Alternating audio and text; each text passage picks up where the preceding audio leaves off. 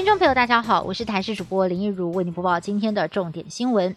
检方最新的侦办进度有重大进展。检方指出，泰鲁格号出轨之后，肇事工程车驾驶李义祥仍就在现场，而且工程人员至少有两个人以上。林义祥原本供称当时他一个人到现场巡视工地，但真相似乎不是这样。网友抛出了照片，发现当天包含了李义祥在内还有几个人哦，在现场观望，完全打脸了李义祥在第一时间应讯的内容，是不是违法施工？而事发之后，这些人又做了什么事情？检方还要把他们找回来，一一说明。台铁发生了出轨意外，各县市警消纷纷投入救难。不过，许多挺进第一线的救难人员，因为第一时间看到了灾难现场的惨况，受到了很大的冲击，心情非常的沉重，难以入眠，恐怕会出现创伤症候群。对此，精神科医师就建议了，除了罹难者的家属跟幸存的乘客需要心理咨商，现场救灾的警义消也应该要寻求心理辅导。泰鲁格号发生重大意外，交通部长林佳龙在周日深夜 PO 脸书表示，他会负起所有责任，正式已经正式的向总统跟行政院长提出了请辞。林佳龙强调，个人的去留不重要，除了政治责任，他也会做好善后的工作，要把事故伤害降到最低。至于是否会批准林佳龙的辞呈呢？行政长苏贞昌只说现在还不到就责的阶段。林佳龙在二零一九年年初上任之后，发生过几次重大的交通事件，包括了空服人员大型罢工、七。并道路重大车祸跟苏花公路游览车撞山意外等等，如今再传出了泰鲁格号出轨意外，主管单位的督导是否尽了责任，也成为了就责的重点。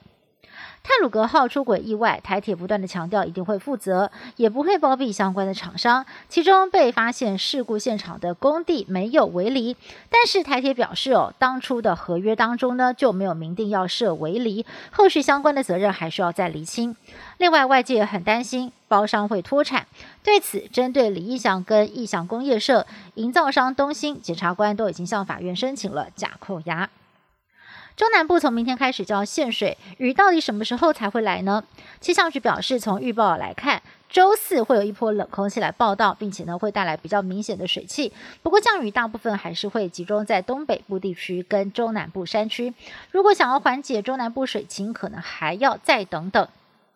日本疫情谷底反弹，五号起，大阪府大阪市、兵库县神户市。卢屋市、还有西宫市、尼崎市以及宫城县、仙台市正式实施防止疫情蔓延措施，主要内容包括了要求餐饮业缩短营业时间到晚上八点钟，违者可以开罚台币五万两千块钱。而大阪在今天单日的新增确诊人数来到了三百四十一例，已经连续七天超过了东京，东京有两百四十九例。还有专家认为东京的疫情也岌岌可危，原因就在带有一四八四 K 突变的新冠病毒正在在。东京急速扩散，欧洲的疫情也再度出现了反扑的现象。法国四号新增超过了六万例的确诊，今年预计五月中开打的法国网球公开赛可能会再度面临延期的命运。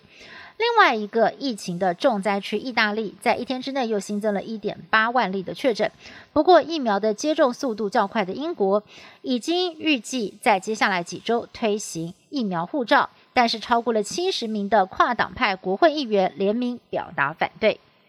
以上新闻是由台视新闻部制作，感谢您的收听。更多新闻内容，请您持续锁定台视各界新闻以及台视新闻 YouTube 频道。